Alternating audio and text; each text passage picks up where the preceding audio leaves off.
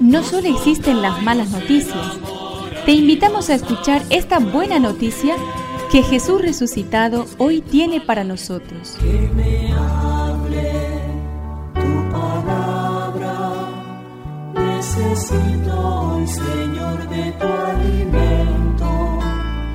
Hoy en todo el mundo se escuchará esta palabra. Lucas 12 del 8 al 12. Jesús dijo a sus discípulos, Les aseguro que aquel que me reconozca abiertamente delante de los hombres, el Hijo del Hombre lo reconocerá ante los ángeles de Dios.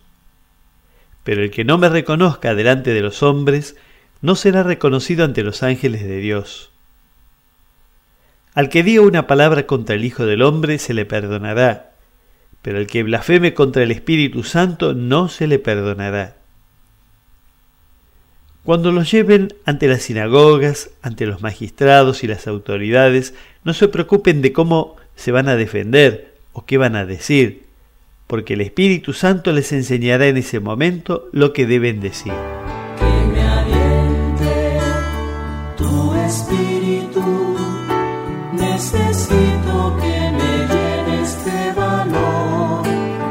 No es fácil a veces confesar nuestra fe en Jesucristo, cuando en nuestro entorno la religión es rechazada o ridiculizada.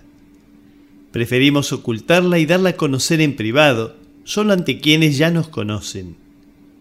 Sin embargo, hay situaciones en las que hemos de dar testimonio de nuestra fe, sin sentirnos superiores a nadie, pero también sin complejo alguno de inferioridad.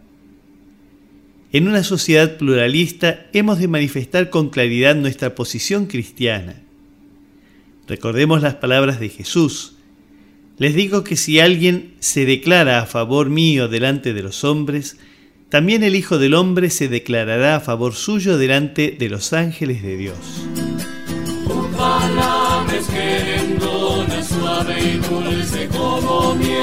Es una contribución de la parroquia catedral para este año misionero diocesano.